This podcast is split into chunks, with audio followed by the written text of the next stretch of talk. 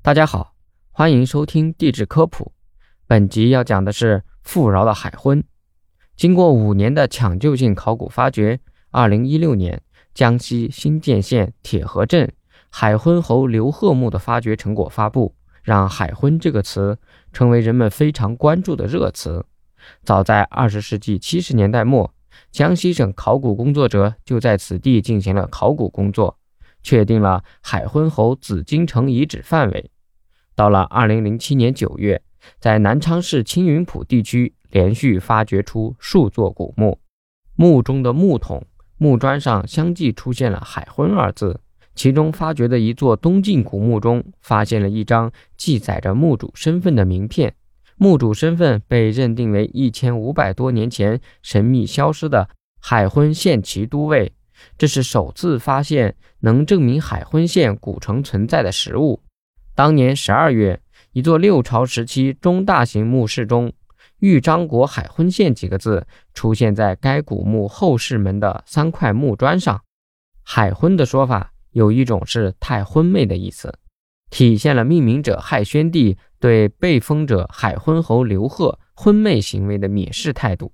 另一种解说是，海在古代成语中的意思就是我们今天所说的湖。在甲骨文中的写法是一个侧立着的伸出一只手的人，手下面是一个太阳。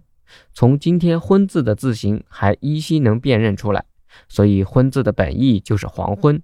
古人依据太阳的升起和落下来辨别东西方向。东字的字形是太阳刚刚升起到树干，因此表示东方。那么太阳落到人手下方的“昏”，也就自然而然地表示了西方。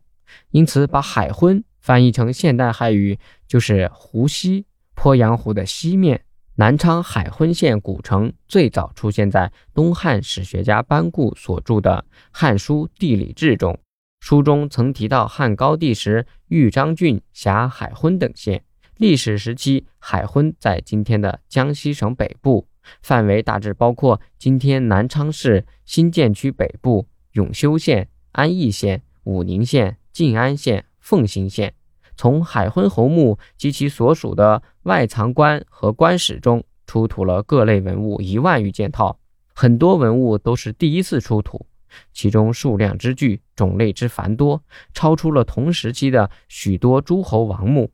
刘贺墓出土的黄金数量之大，令人惊奇，迄今已达四百七十八件，其中重汉金一金的金饼是三百八十五枚。大马蹄金十七枚，小马蹄金三十一枚，零纸金二十五枚，金板二十块，总重量达到一百二十千克以上。辛德勇认为，海昏侯墓的陪葬品来源大抵有三种可能性：一个是朝廷赐予，二是墓葬当地取得，三是从昌邑故国带来。西汉时期，海昏所在的豫章郡就是黄金产地，《史记·货殖列传》。和《汉书地理志》中都分别有“豫章出黄金”“豫章郡鄱阳五阳乡右十里有黄金采”等记载。本集播讲完毕，感谢您的收听。